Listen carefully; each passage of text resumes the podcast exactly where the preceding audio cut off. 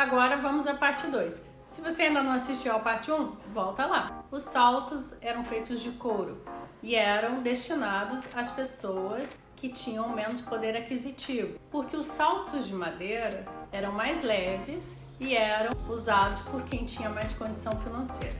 Por aí você percebe que os sapatos, por muito tempo, foram uma moeda social, ou seja, eles diferenciavam as classes sociais. E por falar em classes sociais, aqui no Brasil, os escravizados, quando libertos, a primeira coisa que faziam era comprar sapatos, porque era um símbolo de liberdade.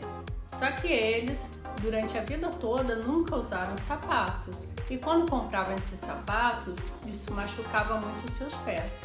Que eles faziam? Amarravam um no outro e usavam a tiracolo como um símbolo de poder.